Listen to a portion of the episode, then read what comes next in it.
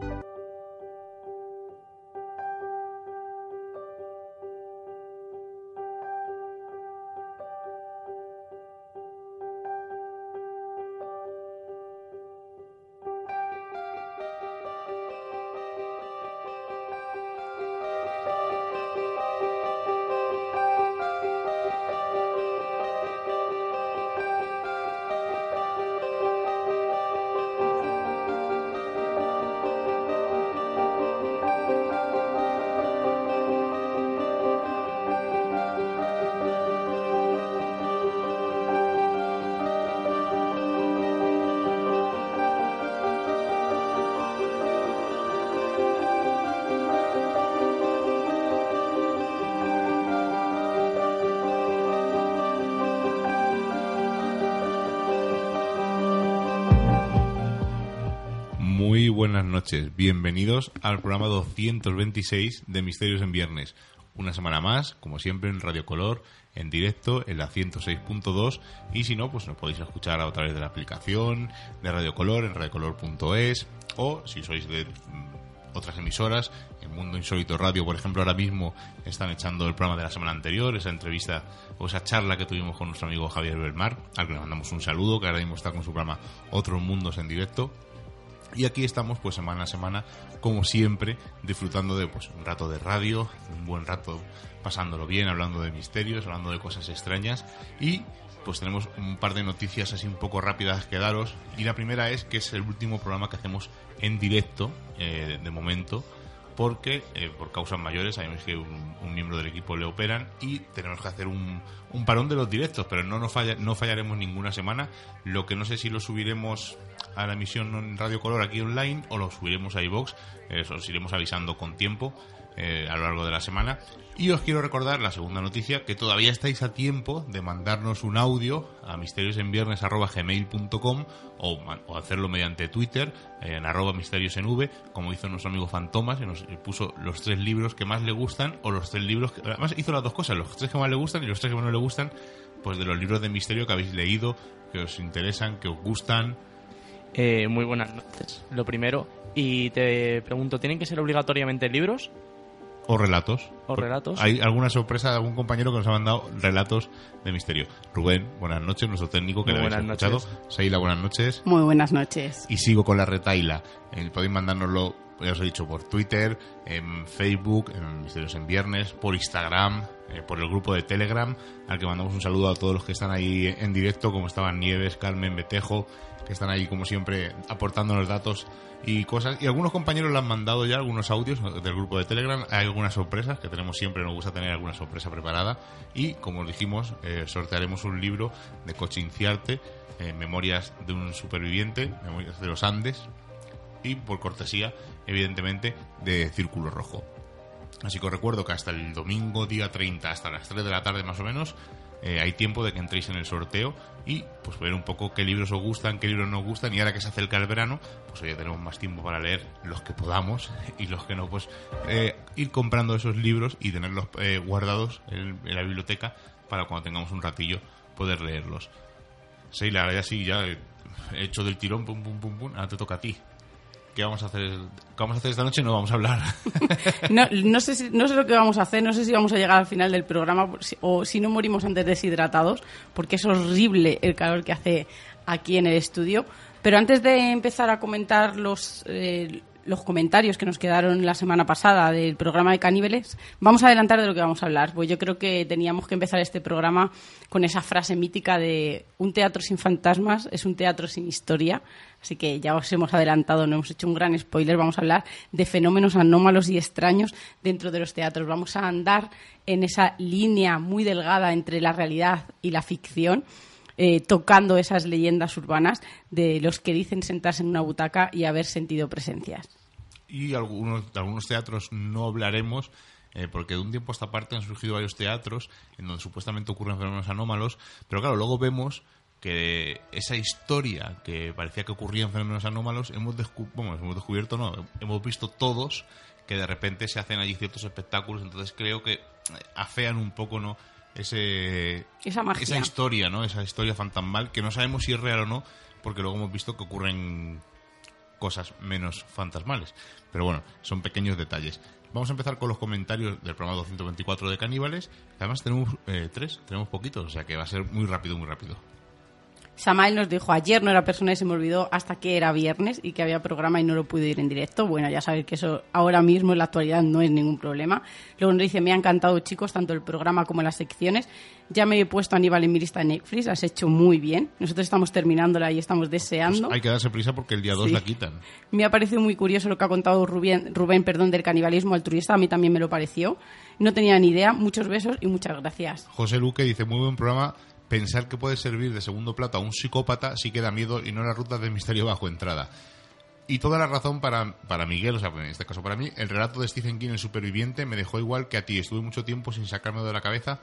eh, ciertamente perturbador, junto con Apocalipsis, lo que más me gusta de Stephen King, y es mucho decir como lector suyo desde niño. Un abrazo de un va- vasco conquense.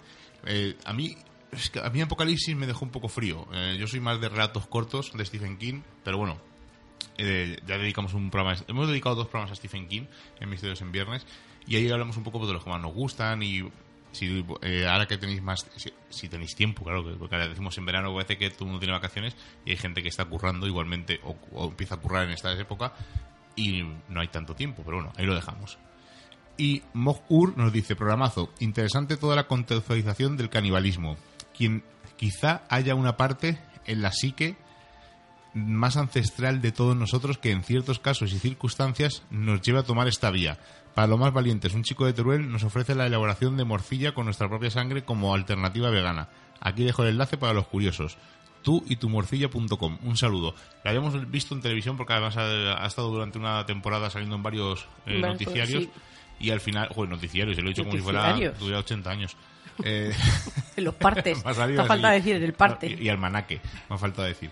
Pero sí, salió se eh, cuando salió esta noticia salió en varios eh, medios de comunicación, que queda más coloquial. Y, y, eh, curioso, pero es como muchas noticias, ¿no? Ocurre, hay tanta sobresaturación de noticias que al final eh, sacan esto, sacan otra cosa, otra, otra, otra. Y lo que hace tres días era una noticia brutal, ahora mismo ha pasado sin pena ni gloria. Así que ya sí que ya vamos a pasar, Seila, vamos a contar la historia de los teatros, ¿no? Porque como buenos aficionados al cine que somos, el teatro también nos gusta, nos encanta, nos apasiona. Es una forma eh, de contar una historia más cercana todavía, ¿no? Y se disfruta muchísimo. Hay gente que dice que no se puede ir tanto al teatro como al cine. Bueno, oye, y ahora hay muchos bonos, sobre todo en Madrid, eh, que pagas una, una mensualidad o un precio anual y no te sale muy caro ir al teatro y tienes unos precios bastante curiosos. evidentemente no tienen a lo mejor obras de gran renombre, pero fíjate, eh, nuestra amiga Vanessa sí que se lo cogió, ha ido a ver eh, pues obras ¿no? de, de autor que le han parecido súper chulas, pero incluso en este bono entraba Muerte en el Nilo que yo ten- eh, me quedé con muchas ganas de verla. O sea que yo creo que, que es muy importante estos bonos. Oye, se nos quedó una cosa en el tintero hace dos semanas. Dijimos que cuando empezáramos el programa íbamos a saludar a la madre de Betejo. Sí, ahora te lo iba a decir, claro aquí que está, sí. Un saludo a la madre de Betejo y a todos los compañeros. Y un beso que- gigante. Y creo que nos prometió un tupper de algo. No me acuerdo bien de qué era, pero Pero ahí queda. Ahí está apuntado, Ahora que voy a estar malita me vienen muy bien los tuppers. cuando bajemos a, a Jaén y a Sevilla haremos una parada y que nos den ese tupper. Ahora ya sí que sí, venga, historia, la historia del teatro, porque claro, surge, eh, no surge como el cine. surge Vamos a empezar por antes. el término. ¿De dónde viene ese término de teatro? Pues viene de la palabra griega teatron, que yo creo que es preciosa, con, con mucha fuerza, y la traducción sería lugar o sitio para la contemplación. Pues eh, la, defini- la definición sería cualquier persona o grupo de personas que desarrolla o reproducen una historia ante el público mediante la palabra, el canto, los gestos, la música, la escenografía y los sonidos. Pues los orígenes del teatro eh, no nos pensemos que es algo solamente de la época griega, de la que hablaremos más tarde, sino que tendremos que viajar a, los antiguos ritos de origen prehistórico, donde el ser humano empezó a ser consciente de la importancia de la comunicación para las relaciones sociales. Ciertas ceremonias religiosas tenían ya desde su origen cierto componente de escenificación teatral. Eh, Lo, lo podemos encontrar, por ejemplo, en los ritos de caza. El hombre primitivo imitaba a los animales. Del mismo modo, la recolecta de la cosecha, donde se realizaban ritos de agradecimiento con música, cantos, danza, incluso en la actualidad se sigue haciendo. Es un tipo de teatro. O como hablaba con, con, Rubén ayer, el brujo que imitaba, por ejemplo, a los animales, esos chamanes, ¿no? Que se convertían en esos animales, ¿no? Eh, ancestrales con los que, se querían comunicar. Y sobre todo tenemos esos hallazgos eh, de esas escenas, ¿no? Pintadas en, dentro de cuevas de las cavernas pues hay que deciros que este tipo de manifestaciones litúrgicas o sagradas son un elemento fundamental para el nacimiento de teatro en todas las civilizaciones hace miles de años, vamos a poner eh, como ejemplo en Mesopotamia y en África, existían poblados y tribus que tenían un gran sentido de la mímica, de los sonidos, sobre todo del ritmo, y que contaban con una gran facilidad para imitar a los animales y contar grandes historias sobre sus cacerías.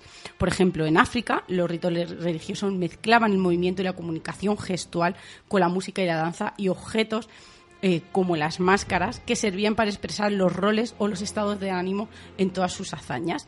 Gran parte de estos rituales se convirtieron en verdaderos espectáculos en los que se expresaba sobre todo la espiritualidad y se rendía devoción y culto a los dioses.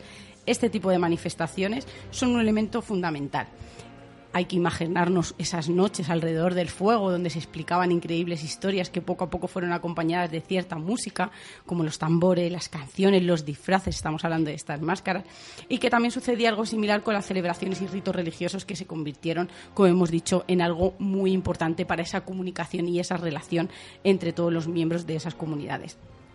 Hay una cosa muy curiosa que en la América precolombina se desarrolló una forma de teatro muy especial en la que, por ejemplo, en, la cultura maya estaba relacionado con las fiestas agrícolas y se ilustraba la historia de Popol Vuh, que ya sabéis que es ese libro sagrado donde con gran valor histórico y espiritual, donde se recopilan las narraciones míticas y legendarias e historias del pueblo quiche, que es el pueblo maya con mayor cantidad de población hay algo muy importante, ¿no? Estamos hablando de que nació de esos rituales en los que el cantar, el danzar alrededor del fuego, ese significado tenía que ser llevado y trasladado a algo mucho más grande.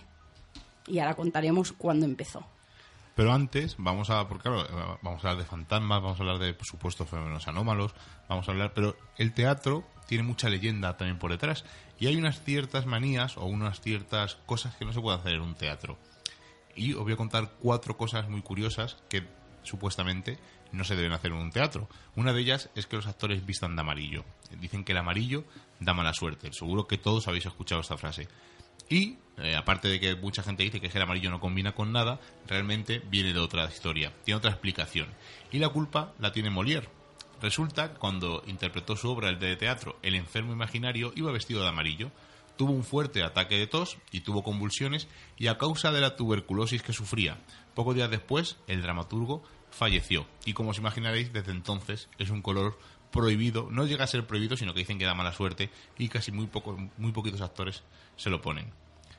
Otra de las cosas que está prohibida, y esto sí que está prohibido, es silbar en un escenario. Además, si silbas en un escenario puedes tener peligro de muerte. Y alguno te dijo, que exagerado, puedes silbar donde quieras.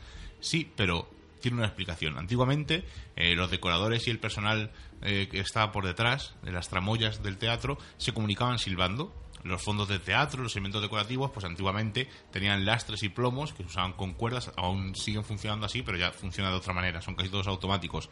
Y eh, hablaban entre ellos silbando y sobre todo pues, como aviso de que podían bajar un peso o podían dejar pasar algo. Si silbabas a destiempo, tenías el peligro de que un saco de arena te cayera en la cabeza y te pasara algo grave.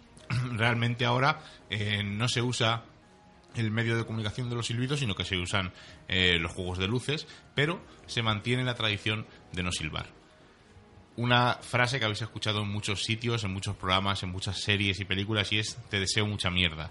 ¿Por qué viene esta expresión poco glamurosa, vamos a decir? ¿De dónde viene? Pues es muy sencillo. Antiguamente en los teatros pues la gente iba a caballo y cuanto más caballos había, pues evidentemente más público afluía a ver esa obra de teatro. Los caballos, como estaban en las zonas aledañas del teatro, dejaban sus excrementos y cuanto más excrementos había, pues como os he dicho, más gente había, por lo tanto la obra era un éxito. Y se cogió la costumbre de desear pues mucha mierda para que la obra tuviera una gran afluencia. Y una cosa que hacen en muchos sitios, y esto sí que es muy romántico y bonito, es no apagar la luz. Nunca se deja un escenario a oscuras. Sobre todo porque aquellos que creen y aún creen en fantasmas, eh, por eso es una costumbre dejar una bombilla encendida con el fin de ahuyentarlos, de que esos fantasmas no se queden en el escenario, aunque veremos que en algunos casos eh, no ha funcionado porque pululan por detrás de las tramoyas. Sigamos con la historia, Seila, un poco de los teatros. Vamos a hablar del enlace entre estos rituales y estas escenificaciones hasta el teatro actual. Y tenemos que irnos a una especie, porque los estudiosos dicen que no se podría llamar teatro a esas representaciones que se hacían en el antiguo Egipto. Y es que hace pues hacia el año 2000 antes de Cristo se tiene constancia de la realización de una especie de representaciones dramáticas sobre la muerte y posterior resurrección del dios Osiris, que era lo que hacían en el antiguo Egipto. Cada festival de Osiris que organizaban sacerdotes y nobles se repetía una y otra vez el mismo esquema de representación. Osiris partía de su santuario, luego adversarios trataban de obstruir su paso, posteriormente se montaba el asesinato del mismo y finalmente la gran fiesta donde Osiris encarna al hijo de Horus y derrota a sus enemigos. ¿Sabes cuánto duraban estas representaciones, Miguel? ¿Cuánto? Pues algunas hasta seis días. Arreglos para el evento, procesión, rituales, música, maquillaje, cantos, vestuario, coreografías que no paraban durante todos esos días hasta llegar al objetivo deseado que era la resurrección. Hay que decir que, y no podemos olvidarnos de que para los egipcios la decoración, los bailes era algo imprescindible, sobre todo en esas representaciones públicas del mito de Osiris. Siempre se prestaba mucha atención a la iluminación y sobre todo a la decoración y los trajes y no había cabida para el mínimo error empezaba eh, con unas etapas, eran tres fiestas, por así decirlo. En principio se representaba un comienzo, que era la partida de Dios. Luego se seguía con el desarrollo trágico o nudo, la muerte y entierro de Osiris. Y por último el desenlace, que sería la resurrección. Este tipo de espectáculos religiosos se empleaban con actores provistos con máscaras para que esa dramatización fuera más creíble, pero luego os voy a decir cuál fue el, momento en el, en el que se habló y se pasó de hablar de simples representaciones a la forma teatral. Y es una cosa muy curiosa y muy coherente. Bueno, pues antes de hablar de ello, vamos a hablar de un teatro que mm, le ha pasado varias cosas curiosas. Y luego os contaré otra cosa un poco curiosa que os he contado ahora. Eh, sobre esas cuatro curiosidades os contaré una cosa mm, para desmitificar un poco una cosa que damos por hecho, pero voy a dejar un poco más de intriga. Eh, vamos a hablar del teatro español. Es un sitio donde supuestamente ocurren cosas extrañas. Eh, han ocurrido varios incendios, que ahora os comentaré un poquito más adelante. Pero gracias a Juan Miguel Marsella, amigo del programa, eh, recopiló una serie de datos sobre lo que ocurría allí. Y dicen que César García, que era un antiguo agente de seguridad del edificio, un antiguo vigilante, dice que ocurrían cosas extrañas. Que una noche, cuando estaba en la tercera planta, realizando una, su ronda habitual, escuchó que alguien tiraba de la cadena de uno de los retretes del aseo masculino. Y dice que aquello le sorprendió mucho porque eran las 3 de la madrugada y en el edificio solo estaban mi compañero de trabajo y yo. Dice que entró precipitadamente y que no encontró a nadie. Pero también nuestro amigo Juan Miguel Marsella tuvo la suerte de entrevistar a varias empleadas que trabajaban en el servicio de limpieza allí en el teatro. Y una de ellas, llamada Amalia, dijo que, se encontraba trabajando en el pasillo cuando le invadió un olor nauseabundo y a la vez surgió de la nada una ráfaga de aire gélido que le puso los pelos de punta. Otra de esas compañeras del servicio de limpieza, que se llamaba Marisa, dice que había escuchado historias de fantasmas por boca de algunos compañeros, pero no creía nada de nada. Pensaba que todo eran cuentos y habladurías, hasta que un día vivió en sus propias carnes un, supuesto fenómeno paranormal. Estaba barriendo la parte trasera del escenario y de repente unas cajas que había apiladas comenzaron a moverse solas. Esta mujer pensó que era uno de los chicos de seguridad que quería gastarle una broma, así que le recriminó en voz alta su actitud y siguió la mujer con lo suyo.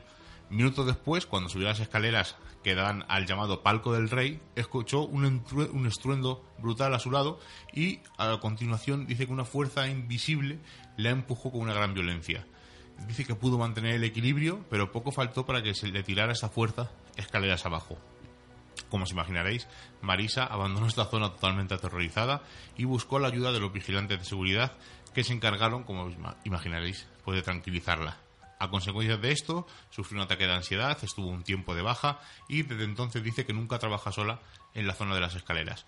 Pero esto no es lo único curioso, porque como os he dicho, han ocurrido varios incendios a lo largo de los años y el más espectacular ocurrió en el año 1802, que se quemó casi todo el teatro.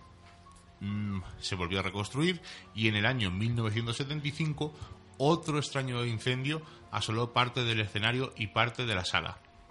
Pero, eh, como no hay dos sin tres, en julio de 1991 otro extraño incendio sobre las 8 de la noche hasta las 11 más o menos, que no fue sofocado, y no sabían las causas del incendio, no sabían por qué eh, ocurrió este incendio. El, el, inicio del incendio no se, no se pudo esclarecer. Por lo tanto, queda curiosamente esta historia ahí de esos fantasmas, estos incendios, pero más curioso es que el Teatro Español está muy cerca de la Plaza de Santana, donde dicen algunos investigadores que habita uno de los fantasmas más antiguos de Madrid y se escuchan los gritos de las víctimas del Teatro Novedades, que también tuvo un fatal incendio y en él fallecieron, desgraciadamente, 64 personas. Y ahora vamos a pasar a un teatro griego, ¿no? Sí, ahí es donde voy a contar cómo pasamos de un lado a otro. Pues se considera que en la antigua Grecia nació el teatro, sobre todo el entendido como el de arte dramático. Se puede afirmar que el nacimiento del teatro fue en Atenas y en esas actuaciones se escenificaba diferentes capítulos de la vida de los dioses griegos, sobre todo con cánticos. El teatro griego evolucionó de los antiguos rituales, como hemos dicho, y pasó a ser un mito en el que se incluyó la imitación de la naturaleza con ese fin esencial del arte y se añadió la palabra, surgiendo así la tragedia. En lo que se puede considerar los inicios del teatro se realizaban ritos en las fiestas dedicadas al dios Dionisio, por ejemplo, la festividad de la vendimia en la que los muchachos cantaban y bailaban mientras peregrinaban al templo para dejar en ofrenda ejemplares de las mejores vides.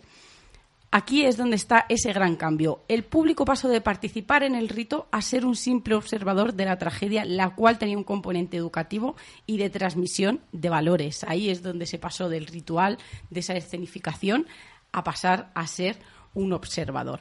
Más adelante surgieron las primeras representaciones dramáticas que se realizaban en las plazas públicas de los pueblos y dichas obras tenían un único actor acompañado por un coro. Pero ¿qué ocurrió? Apareció la comedia, con un primer componente que fue la sátira y la crítica política, y más tarde el tema social, derivando esas costumbres y personajes arquetípicos que conocemos en la actualidad.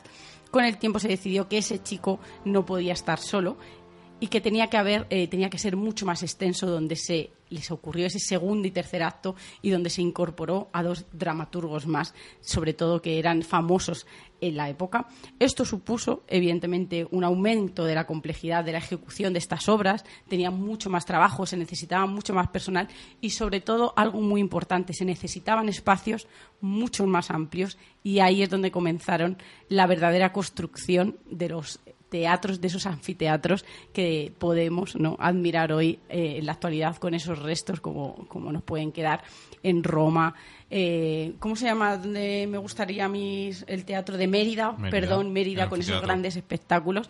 Y ahí es donde hubo ese problema, ¿no? Necesitamos un espacio más amplio y es cuando se comenzaron a construir los verdaderos teatros. Bueno, antes os he dicho, además me gusta contarlo porque es una cosa que damos todos por hecho. Eh, Molière murió en un escenario vestido de amarillo. No es cierto. O sea, para que veáis, no hagáis caso de todo lo que contamos ni de todo lo que cuentan en cualquier sitio. Hay varias versiones que Molière se llama eh, Jean-Baptiste Poquelin y es cierto que interpretó El enfermo imaginario, pero no falleció realizando esta obra de teatro, sino que le dio un fuerte dolor de pecho, pero le dio tiempo a llegar a su casa y falleció. Aunque dijeron que, que había fallecido por tuberculosis, no está claro realmente por lo que falleció. Lo que tampoco es cierto es que vestía de amarillo. Hay fuentes que se pueden contrastar que dicen que iba vestido de rojo. Por lo tanto, cuando contamos una historia, cuando contamos una leyenda o cuando contamos una anécdota, siempre hay que comparar, hay que buscar otras opciones y determinar, pues oye, cuál es la más romántica, la más bonita, damos por hecho que iban de... Por eso se dice esa superstición del amarillo, que tampoco es una cosa a nivel mundial, porque por ejemplo en Francia el color eh, que da mala suerte es el verde y es por otra historia curiosa.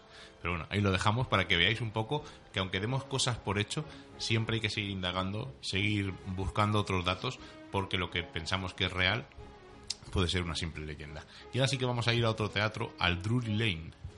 Es que estamos hablando del teatro más antiguo de Londres en la que la leyenda nos dice que en él habitan varios fantasmas. Fue inaugurado en 1663. A día de hoy se siguen realizando obras en las que el objetivo es la diversión al público, pero sobre todo nos vamos a centrar en esas historias de fenómenos paranormales, de esas apariciones que sobre todo nos han contado los trabajadores del teatro. Hay que decir que fue consumido por las llamas en dos ocasiones, una en 1672 y en otro en el año 1809. En la reconstrucción del 1812 se, hizo mucho más grande. Eh, imaginaros, ¿no? se añadieron más de 2.000 butacas y pues ha sufrido altibajos como todos los teatros. Uno de los fantasmas que anda, que deambula por estos pasillos y por estos escenarios es eh, el mítico payaso Joseph Grimaldi, que vivió a finales del siglo XVIII y principios del XIX y que es considerado el padre del payaso moderno porque dio al payaso la cara blanca, el papel de protagonista, esos pantalones de colores, ese pelo alborotado, como en unas expresiones nunca vistas antes dentro de un espectáculo. Grimaldi creció dentro del teatro y sobresalió sobre todo en el diseño y elaboración de trucos y efectos especiales.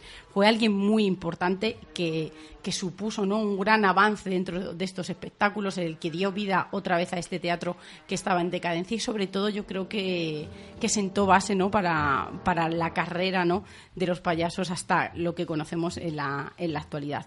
Pero hay una cosa muy, muy especial y es que Josep Grimaldi eh, dijo que el día que muriera tenían que separarle la cabeza del cuerpo. Murió en el año 1837 y dicen que su fantasma regresa para brindar una diversión tétrica y paranormal a los que allí trabajan. Le encanta hacer de sus fechorías. Además dice que actores, personal de limpieza, hay muchos de los que han trabajado allí han podido presenciar algunos de estos fenómenos paranormales en los que describen una cara sin cuerpo flotando en el teatro o han podido ver un fantasma sin cabeza, Charles Macklin y el payaso y del payaso Joseph Grimaldi. Dicen que se presenta tras las bambalinas, que deambula por el corredor donde en 1735 eh, asesinó a su compañero de elenco Tomás Hallan al discutir por una peluca y sobre todo decir que, el Drury Lane pues, es famoso por todas estas, por todos estos asesinatos y todas estas apariciones fantasmales.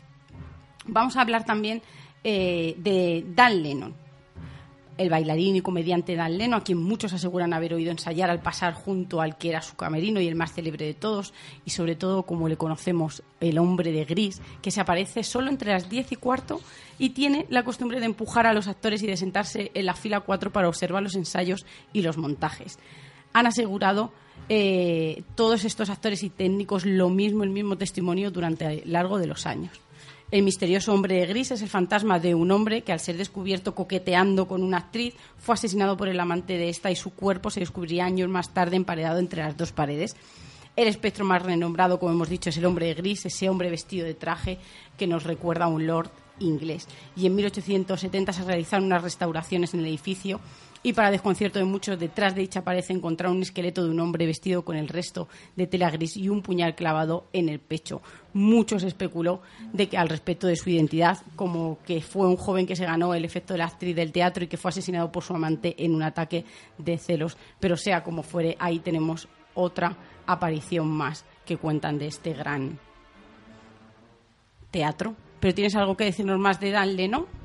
No, tengo más eh, fantasmas en varios teatros, porque el hombre gris era uno de los que iba a comentar. Pero tenemos a Sir Herbert Briburg, que fue un actor de teatro muy reconocido en Gran Bretaña. este hombre dirigió y produjo varias obras de teatro en Londres, incluso representó varios clásicos de Charles Dickens y de Shakespeare. Y cuenta la leyenda que su espíritu ronda por el teatro que él mismo construyó y que donde protagonizó varias de estas representaciones. El teatro de su majestad, el Her Majesty Theatre, el público dice que se queja durante las representaciones de que las puertas del salón se abren solas.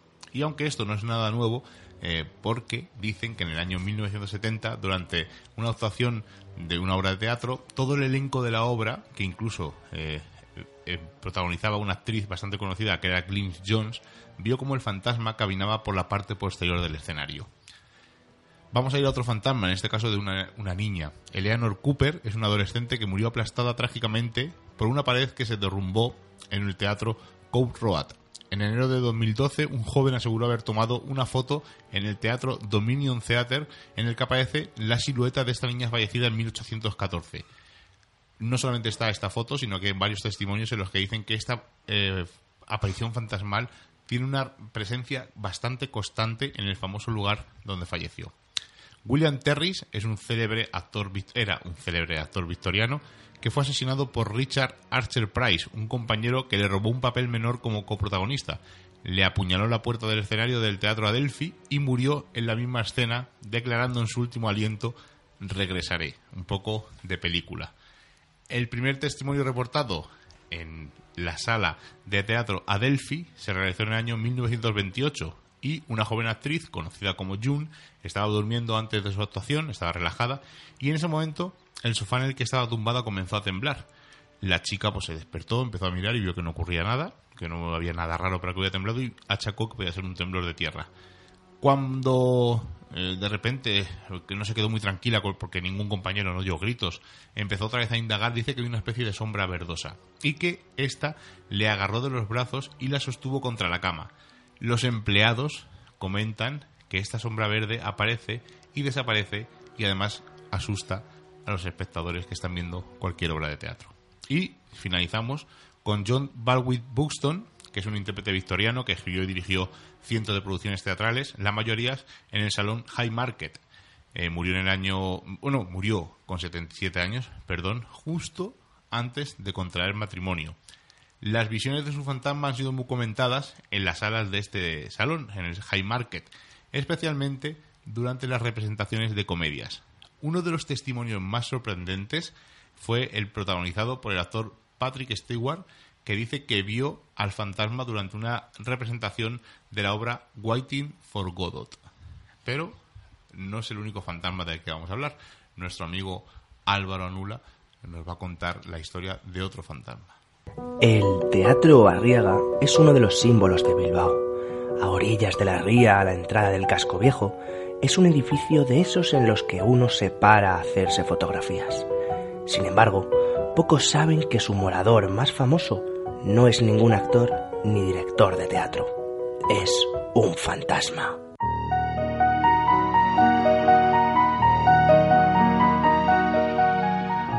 Han sido varios testigos los que han afirmado haberse topado con una extraña sombra recorriendo los pasillos del Teatro Arriaga por la noche. Se cuenta que es el fantasma de un vigilante de seguridad que apareció muerto en 1988 en medio de un charco de sangre y con un golpe en la cabeza. A pesar de que en su día hubo detenciones para esclarecer el asesinato, jamás se supo qué ocurrió. Comentan que desde entonces extraños sucesos ocurren cuando el teatro bilbaíno apaga sus luces. Pasos que no saben de dónde vienen, cambios repentinos de temperatura, sensación de estar vigilado en todo momento. Quizá sea el recuerdo vago de ese vigilante fallecido que se resiste a dejar su trabajo.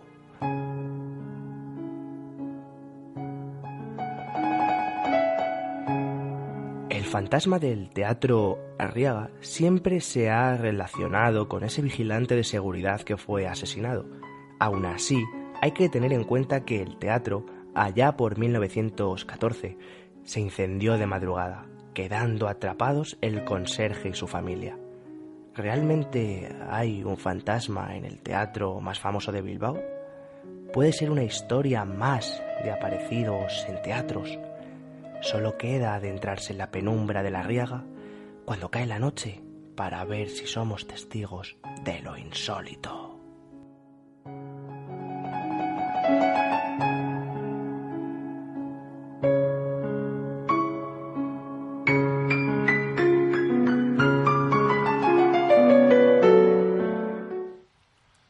Y seguimos hablando de ese teatro que estabas comentando, Seila, porque hay bastantes fantasmas en ese lugar. Hemos hablado del Drury Lane, del teatro más antiguo de Londres. Hemos empezado con Charles Mackin, que mató a su compañero, a José Grimaldi, que se sigue apareciendo, realizando esas fechorías de las suyas con esa cabeza cortada. Pero sobre todo Darleno, porque me ha parecido eh, un personaje muy, muy curioso. Hay que decir que, por ejemplo, eh, Muchos aseguran haberles oído ensayar, que lo que hemos dicho, dice, cuando murió estaba en su mejor época. Dicen que siempre en vida utilizaba un perfume de lavanda debido a la incontinencia que sufría y como resultado desprendía un olor bastante particular y cuentan historias que cuando los actores están en los camerinos oyen el particular sonido de sus zapatos a bailar. Otras eh, de las actuaciones, como tú has dicho, ¿no? que, muchos son esos actores, eh, incluso muy famosos, que han podido ser eh, testigos ¿no? y han vivido en sus propias carnes esas apariciones o esas sensaciones. Incluso el director de esta empresa teatral, cuando dice que de, de, pronto alguien lo empujó de una forma violenta y que de repente enfadado se diera vuelta y allí no había nadie. Y hay que decir que ha habido muchas veces, ¿no? Que, incluso les han quitado las perucas a estos payasos y a estos personajes y cuando se han dado la vuelta no había nadie. Y hay una historia muy curiosa que en 1948 la actriz Betty Jo Jones estaba haciendo un, catastrófico trabajo en una versión de Oklahoma cuando dice que, según ella nos ha siempre ha contado, sintió unas manos invisibles que la guiaban en diferentes posiciones a través del escenario durante toda la función dice que fue descrita esta escenificación y este día como impecable. Dice que no se aprovechó del elogio, sino que ella sabía que ese gran maestro payaso, como hemos hablado antes, de este casi, este jinete, ¿no? Sin caballo, sin cabeza, le había guiado durante toda la obra. Yo creo que es un teatro que, fíjate, ¿no? Desde un asesinato a un emparedamiento, eh, a, alguien, ¿no? Que vivió de una forma muy especial desde muy chiquitito, pues todo esto no es una conjunción de sensaciones y emociones que se sienten a día de hoy, no solamente por el público, sino también por esos actores. Vamos a pasar a otro teatro, al teatro, pero muy, muy brevemente además, porque voy a contar muy poquito, porque mm, hay gente que lo conoce de sobra, es el Teatro Zorrilla. Hacen visitas guiadas. Nosotros tenemos muchas ganas de ir. Además, eh, mm. lo tenemos pendiente. Y lo voy a contar. Hay una leyenda que habla sobre el, supuestamente las tumbas sobre el que está edificado. Y también es en el mismo terreno estuvo edificado el convento de los franciscanos, en el que dicen supuestamente que está enterrado Cristóbal Colón, pero esto sí quedaría para otro programa, porque Cristóbal Colón eh, está, enterrado en varios sitios.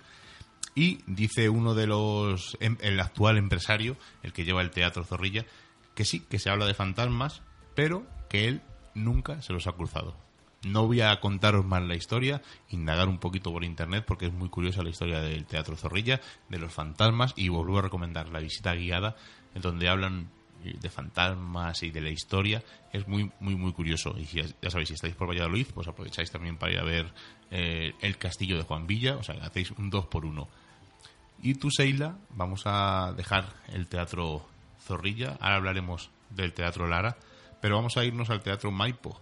Argentina. Vamos a viajar hasta Argentina y vamos a hablar de un teatro en el que hay muchos fantasmas, como así es como lo describen. Hay que decir que uno de ellos es el espíritu de Doña Blanca Podestá, que fue una actriz y productora argentina quien dicen que vaga por este recinto y por sus alrededores, que ha pasado a mejor vida y que pasó sufriendo igualmente que lo hacía su personaje. Otro eh, de los fantasmas o apariciones son de dos personas que fallecieron dentro de este de este teatro eh, viendo una función, estaban al otro lado. Uno de ellos la obra de María Caras durante una escena dramática y otra que falleció riendo en una de las funciones de Candombe Nacional. Pero vamos a hablar de unos del primer fantasma protagonista y tiene que ver con el suceso que ocurrió en el año 1943 cuando el teatro sufrió el segundo incendio y que obligó a cerrar sus puertas por más de dos meses. Esa noche, el 6 de septiembre, mientras todo el mundo corría hacia la calle, un actor de reparto de apellido Radizani volvió a entrar al teatro en llamas porque se había olvidado en el camerino el sobre con su sueldo. Fue asfixiado por el humo y resultó la única víctima del siniestro. Este trágico suceso le convirtió en el fantasma más antiguo del Maipo. Y en 1950 un joven chileno inmigrante trabajaba como asistente de maquinistas, eh, su nombre era Luis Cáceres y tenía 60 años. Había trabajado 35 eh, años de su vida en el teatro y un día no se sintió muy bien y tuvo que visitar al médico que le dijo que estaba muy enfermo de cáncer terminal y que su esperanza de vida era muy corta. Pues un sábado por la tarde del año 1985 Subió como siempre al primer piso, saludó al personal de administración, fue al escenario, arregló todo como siempre y a las seis de la tarde armó por última vez un nudo en una cuerda como dicen que solo él sabía hacerlo y con esa misma cuerda de maquinista se colgó de una viga de hierro en los techos del teatro Maipo. Pero ¿qué ocurrió? Algo muy curioso. Evidentemente no podían bajarlo porque esto implicaba llamar a un juez y decirle a la actriz que salía en segundos, a Susana Jiménez, haciendo como la mujer del año con un éxito increíble. Estaba el teatro lleno, pues imaginaros, no podían decir que alguien había muerto y que esa, eh, ese pase se dejara de hacer. ¿Qué hicieron? Esperaron a que la función terminara y luego bajaron el cuerpo de este hombre que había dado su vida en el teatro. Y este es el fantasma, el segundo fantasma protagonista, ¿no? que dicen que se aparece en el teatro y que incluso a veces se aparece de forma terrorífica y otra amistosa. Hay que decir que en este teatro, como en otro, se aparece doña Lola Membives, que todavía produce algunos de esos desmanes que ella era estaba acostumbrada y era muy habitual que los hiciera. Y dice que si no le gusta la obra que están reproduciendo, pues ahí es cuando se aparece y les da un toque de atención. Bueno, pues del Teatro Maipo vamos al Teatro Lara y curiosamente el fantasma que se aparece allí también se aparece aquí. Estamos hablando de Lola Membrives, que es una célebre argentina, como ha comentado Seila, y eh, dicen que en el Teatro Lara se ha manifestado, se ha aparecido varias veces. Una de las más curiosas eh, fue durante el montaje de Días de Vino y Rosa. Pues para celebrar esta, este, esta obra de teatro se hizo en el hall una exposición fotográfica de Papín Lucadamo titulada El fin de la carne. Y hizo un empleado del teatro que durante el montaje, algunas de las personas que estábamos trabajando allí, pudimos notar como a Lola no le gustaba la exposición. Se abrían y se cerraban puertas, se iba y volvía la luz sola.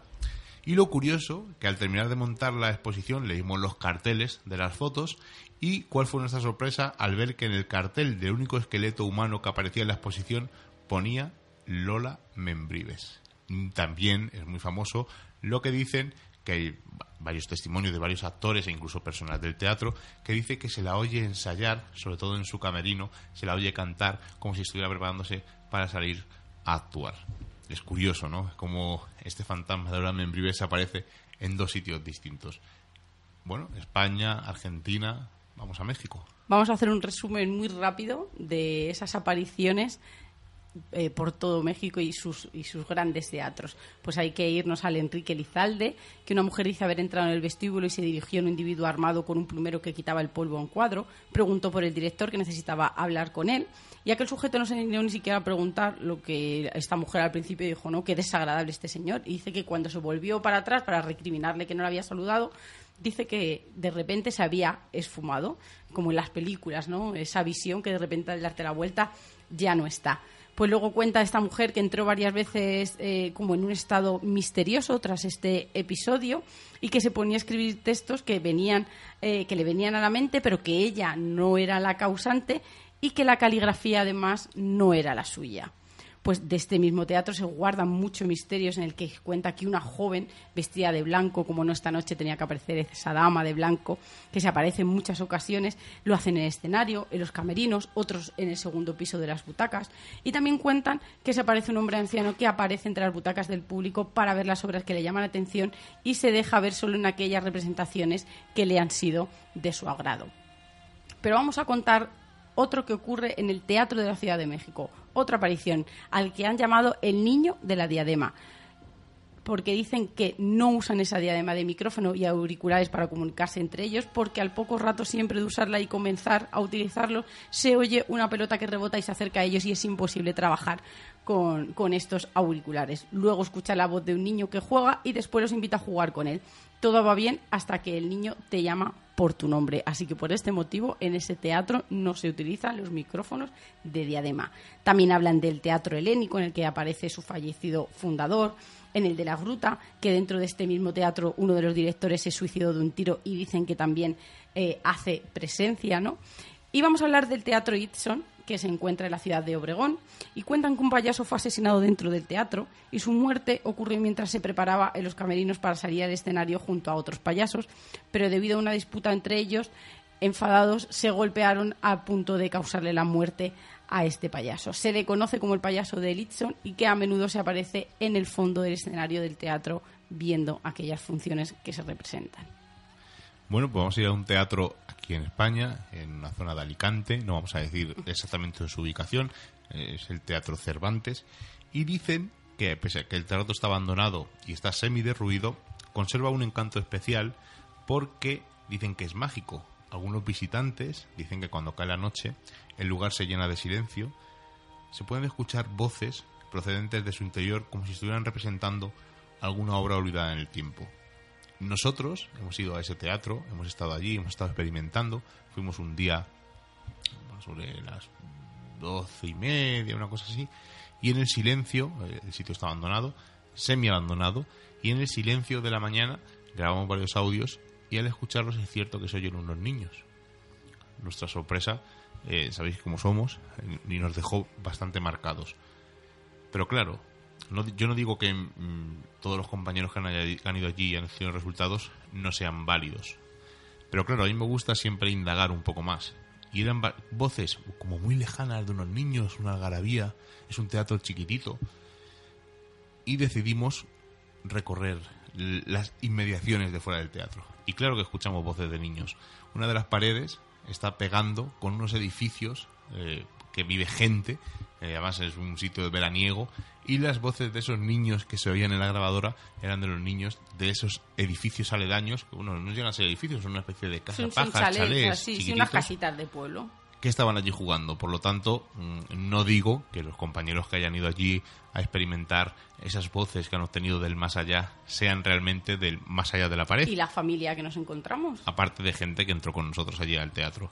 Pero bueno, son cosas que ocurren. Ya sabéis que nos gusta indagar un pelín más, no nos gusta quedarnos con ese audio tan fácil y espectacular, que de hecho lo tenemos ahí y nunca lo hemos publicado, porque claro, al tener una explicación lógica, no, no hemos querido emitirlo, evidentemente. Pero de un teatro Cervantes donde parece que había fantasmas y no hay tal, vamos a ir a otro teatro Cervantes, en este caso en Almería.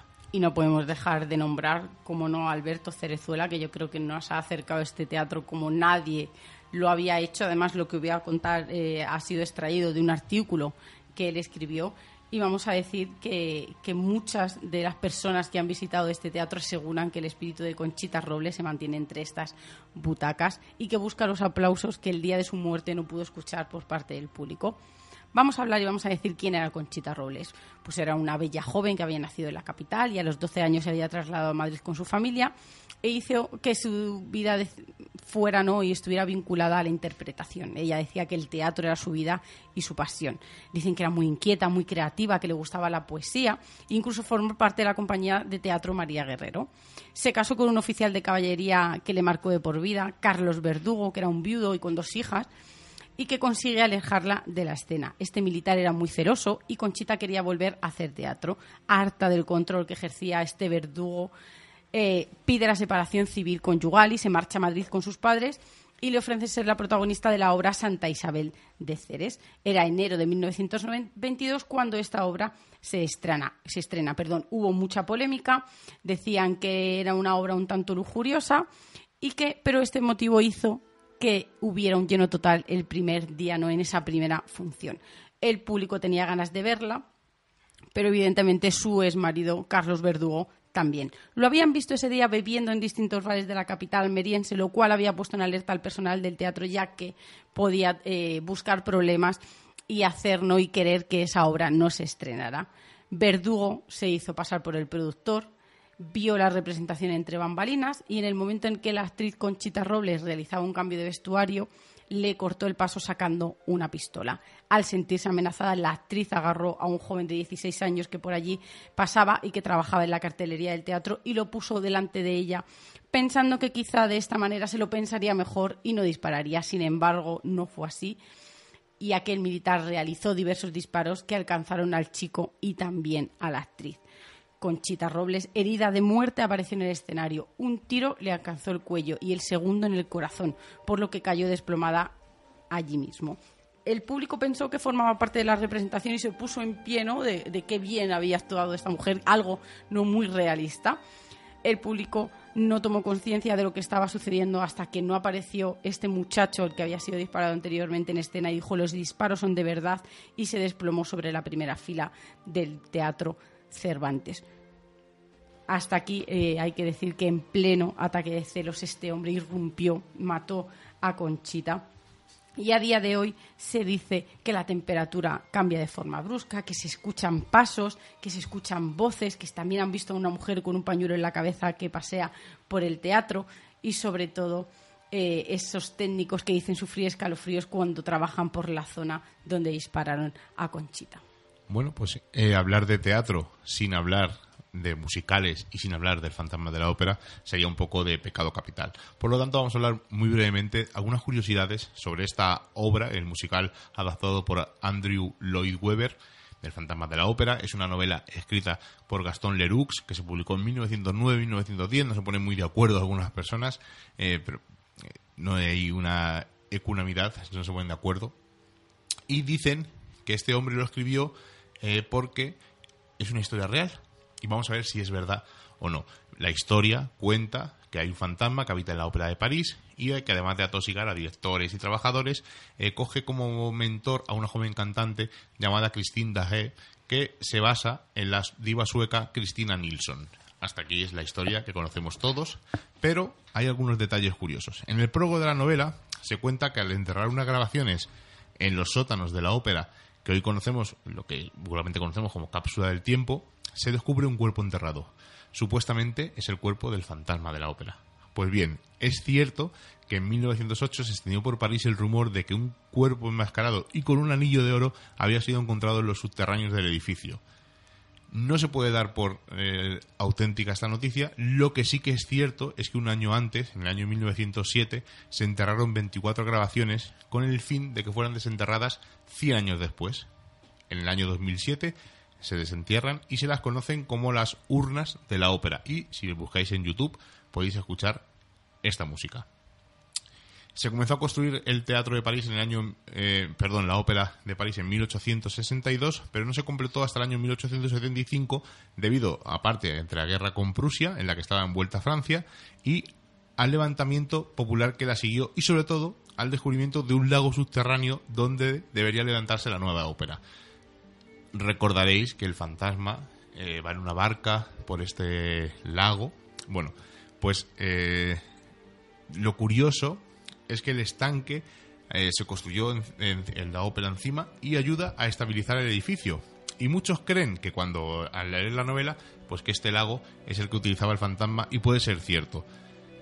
Mm, no, no es cierto, desgraciadamente. Gastón Leroux conocía y estudió muy bien el edificio y aprovechó este lago para adaptarlo a su historia. Lo que sí que es cierto, bueno, hoy realmente en la actualidad no se puede visitar, pero los bomberos durante un tiempo, los bomberos parisinos lo utilizaron para entrenar rescates en medios acuáticos y sirve curiosamente como hogar a un bagre blanco, que es un tipo de pez, que es alimentado por el personal de mantenimiento de la ópera, curiosamente. Más allá de la literatura, hay una escena en la que una lámpara del teatro cae sobre el patio de butacas y mata a gente. Pues en la, vida real ocurrió. Lo que no se ponen muy de acuerdo es si mató, mató a alguien, pero gente que dice que cayó durante una representación y gente que mató a una persona que estaba trabajando en el teatro. Por lo tanto, sí existe y eh, mucha gente especula que fue el fantasma el que hizo, eh, igual que en la novela, tirar esta lámpara. Lo que no cabe duda es que la Ópera de París ha, tenido mucha fama gracias a esta obra de teatro, a este musical, y en las visitas guiadas, curiosamente, no se menciona nada respecto al fantasma del teatro. ¿Incredulidad o precaución por si está por allí pululando? No lo sabemos. Pasemos de Francia a Pekín. Al teatro, voy a ver si soy capaz.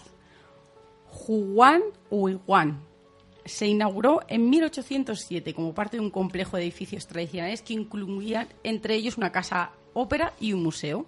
Y es uno de los sitios más famosos de Pekín. Durante la Segunda Guerra Mundial, a un filántropo se le ocurrió construir casas para los pobres cerca del teatro. Y según eh, diferentes historias, se debió de levantar un antiguo cementerio en el proceso. Dice que hasta la actualidad, a estos días, se escuchan supuestamente gritos y lamentos de los desmembrados cuerpos en el patio del teatro. Se dice que cuando el lugar era una leprosería hace unos 80 años, las almas en pena no eran muy visibles, que incluso ellas tenían miedo de que los enfermos que allí vivían les contagiaran. Pero cuando el lugar se transformó en un edificio de oficinas y más tarde en el edificio actual, se sintieron más libres para salir a la luz y por allí deambular libremente. Los guías del lugar cuentan que tirando piedras al suelo se pueden oír los quejidos de los allí enterrados, así que imaginaros eh, lo frecuente que es ver a los turistas arrojando cascotes a sus pies para ver si es verdad que esas almas en pena se quejan. bueno, es curiosa la historia. Y con esto finalizamos este repaso a estos lugares mágicos donde personas como tú, como yo, como nuestros oyentes representan obras de teatro y nos hacen más amena pues esas tardes de domingo. Es esas que tardes de el sábado. teatro es mágico, además me pasa como cuando vamos a un hotel, ¿no? Eh, me es imposible no imaginarme las cientos de historias, las cientos, los cientos de, de circunstancias, ¿no? Que se han dado dentro de esas bambalinas, fuera, ¿no? Eh, las emociones que se siente, porque uno cuando va al teatro llora, ríe, ¿no? Tiene sensaciones muy especiales y yo creo que toda esa energía, ¿no? Siempre, siempre hablamos de esa de esa energía de impregnación. Yo creo que, que, los teatros es un lugar donde, donde debe de estar muy presente porque yo creo que cuando uno va deja un pedacito de sí, ¿no? ya hemos dicho, con una lágrima, con una sonrisa, con una emoción, con, con, con ese lugar muy especial ¿no? que ha sido un regalo. Y yo creo que igual que los hoteles tienen cientos de historias, y que, como dicen, ¿no? no quizá no sin fantasma, pero yo creo que, que un teatro sin sensaciones es un teatro sin historia. Y vamos a pasar a los comentarios de iVox del programa de la semana pasada. Recordad que estuvimos hablando, que estuvimos charlando con nuestro amigo Javier Belmar. Y Fercho nos dice, empezando a escuchar el programa, pues esperamos que te gustara. Estaglieno nos dice, siempre es un placer escuchar a Javier Belmar. Y si además es en vuestro programa, se unen dos de mis escuchas semanales imprescindibles. Y encima algunos zascas a la amiguete Iker, genial el programa. Le responde sí. Misterio Misterioso. Una pena que Javier Belmar no se atreva a nombrar claramente a Iker Jiménez. Yo creo que es, no hace falta tampoco, ¿no? Le responde, nunca da nombres, puede ser un tema legal, aunque en este caso está claro. Fíjate que tampoco nombró a los colaboradores que van a otros programas y no mmm, duda que colaboren con otros mundos. No sé si es mejor nombrarlos, aunque yo lo haría. Y Misterio Misterioso le responde, no es el único que no da nombres, yo también creo que puede ser para evitar que les denuncien, claro. pero me entristece porque aunque unas veces está claro que de quién hablan, otras veces no me entero y me gustaría saber quiénes son esos otros caraduras. Eh, a Misterio Misterioso le voy a recomendar que escuche el programa que hicimos de Caradura del Misterio, donde dimos nombres y apellidos de muchos personajes que se dedican a esto del misterio. Y eh, Javier, eh, yo creo que es más por su forma de ser, sí. por su estilo, por su clase, mm. que prefiere evitar dar el nombre de alguien. Lo da a entender claramente, los que conocemos el, un poco el misterio y las bambalinas del misterio, que también daría para muchos programas, sabemos de quién habla. Pero vamos, yo creo que es innecesario. Y muchas veces sí puede ser por temas de denuncias, eh, hay muchas envidias, Mucha mucho gente ego, nos ha mucho dicho, rollo. no, se nota que está dolido, que quizá hace ese llamamiento, ¿no? O, o esa terapia casi, ¿no? Como decimos Miguel y yo siempre, eh, porque necesita, ¿no? Porque tiene eso algo dentro. Y yo creo que yo creo que es así, que tiene todo su derecho. Yo creo que todo el mundo tiene derecho a enfadarse y, y a estar dolido, que yo creo que es la palabra, ¿no? Que, que define, ¿no? Y esa el sentir esa injusticia, pero yo creo que, como tú bien has dicho, ¿no? Él es un señor, creo que lo lleva demostrando todos los años que lleva detrás del, micrófono y, que no es necesario, solo, no solo por, por la parte legal, sino también por la parte emocional de no querer hacer un poco más sangre. Vamos a ver. Vic Daniel. Sí, qué bueno Javier Belmar, qué tío más grande. Pues, a ver, yo pienso que es una persona que te puede gustar más o que te puede gustar menos, pero su trabajo está ahí y eso no lo puede negar nadie. Y aparte, yo os voy a confesar un secreto pequeño. Muy pequeño, muy, bueno, muy pequeño no, es, es grande, pero es pequeño.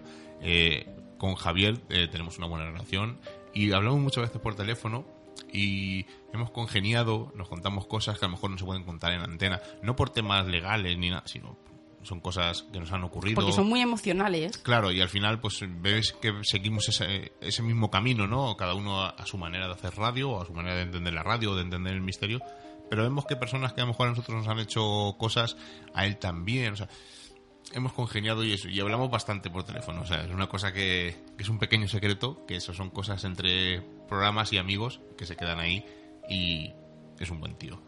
Juan Manuel Aguilera Fernández nos dice saludos cordiales para todos los seguidores de todo el mundo. La nave del misterio desde hace ya más de nueve años. Y más de 27. Hombre, gracias a él también descubrí eh, algunos más como Misterios en Viernes. También he participado en su programa y especiales para mí. Javier es una gran persona que abre las puertas de su programa a las personas verdaderas y que siente pasión por el misterio. Estoy totalmente de acuerdo contigo. Precisamente con las psicofonías, que es con lo que participo. Para comprobar una psicofonía, lo mejor son los audios originales y el editor de audio te dirá si son voces de personas físicas junto al tono y frecuencia que hablan se nota bastante. La reputación y prestigio de un experimentador o investigador son sus resultados y el éxito se obtiene con trabajo, constancia y esfuerzo. Yo creo que no podemos ponerle. Sí, un pequeño bueno. pero. porque no son los porque los resultados no tienen por qué ser positivos o negativos. O sea, me eh, Sí, bueno, aquí tampoco no- dice resultado negativo Claro, o positivo. eh, eh, da- yo lo he entendido perfectamente, pero a lo mejor alguien puede decir, ah, no, el resultado no es que eh, saques más psicofonías que nadie. El resultado es que tú seas exigente con tus audios y ver cómo nos pasó a nosotros en el Teatro Cervantes. Estos niños, esta voz es muy clara, indagamos un poco más y vimos que eran unos niños que estaban Claro, jugando. es, es el, el aclarar todos los detalles, las posibilidades y como tú bien has dicho, no pueden ser negativos o positivos, que realmente esos resultados la mayoría son negativos. José Luque dice, muy, buenas, muy buena y amena entrevista con uno de los grandes de este mundo del misterio. Personalmente, como seguidor de programas de esta temática, desde que solo existían en la radio y si no podías escucharlo, lo grababas en cinta. La aparición de los podcasts fue una bendición y al final, como en todos los ámbitos de la vida, ¿no? Amigos, cine, comida, lecturas, etcétera. Haces una criba y te vas quedando con lo que más te llena. Así me ha pasado con muchos podcasts. Le das una oportunidad y al final te das cuenta de su calidad. Por eso, algunos duran 25 años y otros solo buscan notoriedad y beneficios rápidos, sobre todo en YouTube. Un abrazo. Mm, mm, No, puedo decir nada más. o sea, y además eh, se ve, ¿no? Hay eh, muchos programas que de repente cogen mucha fama, suben, pero cuando lanzan proyectos, al final se quedan en tierra de nadie y se va viendo realmente pues esos seguidores que tienen o que son programas al final calco de otros programas.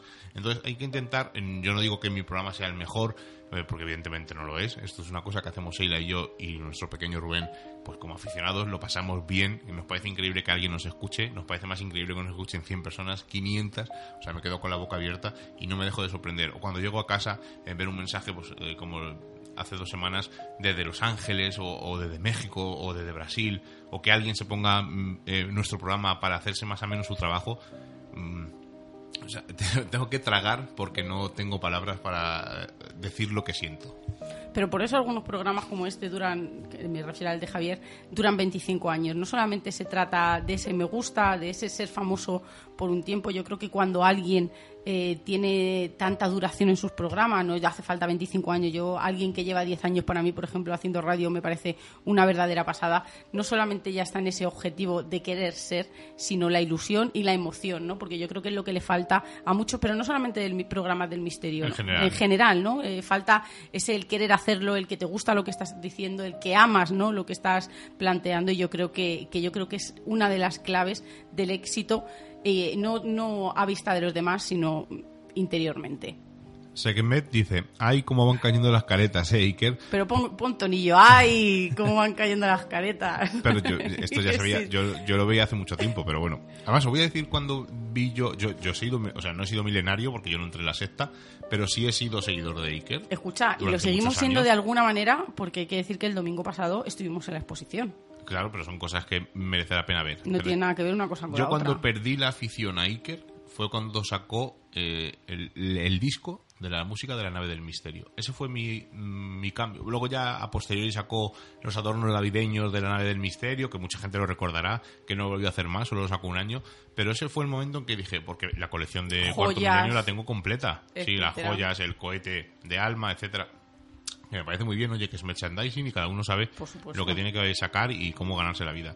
Pero fue el momento en que dije, ostras, esto no me... eh, vi más, eh, como dice mucha gente, que es empresario del misterio, que realmente, pues... Pues yo tengo o- sentimientos encontrados y tú lo sabes, ¿no? Porque yo sí que es verdad que soy muy racional a la hora de, de, de cribar, ¿no? Ese, ese cambio, pero sí que es verdad que tengo morriña, ¿no? Y siempre me agarro a esa parte más romántica, ¿no? En el que, por ejemplo, el domingo vi a Iker hablando y, y me, le- y me le quiero creer, ¿no? Y no es que me le quiera creer, sino en parte Jo. me le sigo cre- Me- creyendo. ya sí. me has tirado de la lengua, me No, has de la lengua. no, y, y en parte me le sigo creyendo, ¿no? Entonces da, me da mucha rabia, ¿no? El, ese cambio que, que ha hecho, que quizá es un cambio que, que es algo, ¿no? Que vemos nosotros desde nuestro punto de vista, pero, pero yo no puedo dejar de, de admirarle en cierto modo en, en divulgador nadie puede decir que no lo es y, y no quiero no no quiero desligarme del todo de, pensar no que, que él eh, quizá eh, a la vista de, una conferencia o, o de o cuando se reúne con, con la gente de su empresa vamos a decirlo pues evidentemente tienen unos objetivos pero no quiero dejar de creer que cuando se sienta en el sillón de su casa sigue pensando lo mismo que pensaba antes. Me has tirado de lengua un poco, voy a decirlo. Eh, fuimos a la exposición, hace- es un... hay Es un vídeo de introducción. inmersivo, está muy bien. eh, luego subes arriba a una habitación donde no hay asientos para toda la gente que hay, que me parece un fallo enorme eh, con una, eh, una habitación inmersiva en El las sitio tres en sí es un fallo. en, en- en las tres paredes eh, emite un vídeo donde te cuenta una historia que él lo primero que dice es que cuenta que nunca la ha contado. Esto no es cierto. no, Nosotros- que nunca la ha contado en cuarto milenio. Que, no- que nunca la ha contado. No, no, en cuarto milenio. Bueno, esto, como digo, esto no es cierto, lo contó en las noches del misterio, que estuvimos en una y contó esa misma historia. Lo que pasa es que la versión cambia de lo que contó en la noche del misterio a lo que cuenta Yo la verdad en que no esta me historia acuerdo, de miedo. no te puedo. Yo recuerdo no perfectamente que él dice que estuvo con esa persona allí, que y de repente, bueno, es una historia. Bueno, pero aún así la historia está genial. es una historia, pues una historia más de apariciones. A mí me gusta mucho la recreación, esa, esa situación inmersiva. Y No, no puedo decir otra cosa, ya sabes que Imogur nos dice gran programa con buenos detalles, cada uno que saque sus propias conclusiones. Y Genial. decía, Sí. eh, por otro Ay, lado, que, no que, hemos el señor Belmar con su referencia a Star Trek le tiene en el bolsillo. Mm, Yo creo que siempre ha dicho que él empezó otros mundos por su fascinación a Star Trek y fue un, un poco Pero homenaje a creo Star que Trek. la historia o esa realidad que él cuenta no se puede, no se puede rebatir por fechas. Claro. Pero bueno, son cosas que cada uno saque sus propias conclusiones. Como me ha dicho en el último comentario. Ya sí que nos marchamos. Eh, como os he dicho, a partir de la semana que viene seguiréis teniendo vuestra cita semanal. Bueno, vuestra, nuestra cita, porque al final de cuentas eh, seguimos disfrutando haciendo este ratito de radio con vosotros. La semana que viene hablaremos de los famosos libros de misterio, vuestra selección, vuestro top, el nuestro. Yo os aviso ya que voy a decir los que menos me gustan, porque es el, Puedes es decir de más mi todo. tono. Bueno, y hablaré de alguno que me guste. Claro. Tanto Sheila como yo, entre audio y audio, comentaremos un libro muy rápidamente para que sea una cosa un poco más amena. A la siguiente semana, mm, algunos ya lo ha visto por ahí con quien hemos Escucha, hablado. Además, hemos hecho unas entrevistas que me lo he pasado pipa, que alguna de ellas para mí de verdad ha sido un gran descubrimiento. Y que, y que es verdad que yo creo que a veces nos dejamos influir mucho por esos comentarios que nos llegan, de personas incluso no muy allegadas a nosotros, y, y- yo creo que, que es muy difícil ¿no? Eh, esa opinión, la primera opinión, y yo creo que, que en estos dos casos que vamos a hablar, esas personas que parecen inalcanzables, por lo menos para mí, que me lo parecían en el sentido de que incluso creía ah, al principio que eran como un poco prepotentes y que, y que no iba a tener la oportunidad de hablar con ellos. Y sí que es verdad que, que con algunos he tenido una conversación flipante que me lo he pasado pipa y con otros tengo el honor de, de poder comer con ellos, así que es verdad que esas primeras opiniones a veces fallan. Hablaremos también en un futuro programa sobre los misterios del Camino de Santiago. Quiero hacer Y uno sí- de curanderos. Y sí, estará con nosotros una persona imprescindible para hablar del Camino de Santiago, porque sin él no se podría hacer un programa del Camino de Santiago. Y no es y, Y no yo- no, no, penséis y, no, y les- gente estará pensando que es esa persona, pero va a ser Les vamos una a sorprender, sorpresa. les vamos a sorprender, porque sin él no podríamos hacer Este el programa, programa. claro Así que que os recuerdo la semana que viene, libro del misterio, y ya os iremos adelantando más cosillas que tenemos preparadas. Y bueno, muy rápido, eh, teníamos a punto, a punto, a punto, a punto, a punto de sacar nuestro segundo libro, ya lo comentamos en el programa del Dragón Invisible. Eh, me imagino que para la semana que viene, para la otra estará disponible. Eh, queríamos haber hecho una presentación, no ha sido posible, ha habido un pequeño problemilla de No, última pero hora. déjame que me recupere un poco. En cuanto Frida se recupere, Nos van a caer hostias por todos los lados y todo que está fuerte. y os lo anunciamos el nombre para que sepáis de qué es. Eh, antimanual del investigador paranormal, mitos en los fenómenos paranormales. Como bien he dicho, no es un manual, es un antimanual, por lo tanto no es un libro técnico, Ni es un libro... es un trabajo para desmontar. Exactamente, es ¿El un de libro otros? donde contamos pues nuestras experiencias y lo que nos han explicado siempre. Eh, ¿Qué es un aporte? Pues hemos explicado si lo hemos visto, explicamos lo que es con palabras sencillas, lo hemos visto, no lo hemos visto, eh, osmogénesis, que es olor extraño, un olor paranormal, si nos ha ocurrido, no nos ha ocurrido. De eso va, no es un manual al uso, me parece muy Aclaración, osado. aclaración de me parece, términos me parece muy osado hacer un manual de algo que no se puede explicar. Por lo tanto, ni recrear. Exacto. Nuestra manera de un poco protestar y seguir contando nuestra experiencia en el mundo paranormal va a ser este segundo libro que en breve eh, lo, lo pondrá un compañero No, pero pondrán yo- sí. en guante blanco a vuestra disposición y os comentaremos y ya nos comentaremos pues a ver si podemos hacer alguna presentación, vuestro feeling, qué os parece. Pero, quiero eso- incidir en eso, que no es un trabajo, no son No es una unas obra páginas, técnica, no es una obra son unas páginas que nuestro objetivo con ellas eh, sea el, el descatalogar ni, Ni el desprestigiar ni a nadie. desprestigiar el trabajo de nadie. aunque alguna píldora soltamos, pero de cosas que nos han Pero opinión personal. Exacto. Ahora sí que ya nos despedimos. Rubén, buenas noches. Seila, buenas noches. Muy Hasta buenas noches, chicos. Como ya hemos pasado el umbral mágico de la medianoche y nos reclama el misterio, nos ocultamos nuevamente en nuestras guaridas a seguir con nuestra vida mundana. Y la próxima semana nos volveremos a encontrar con nuevos temas del misterio, los cuales no revelaremos en su totalidad, porque recordad, estáis escuchando en Radio Color, en la 106.2, Misterios en Viernes. Hasta la semana que viene.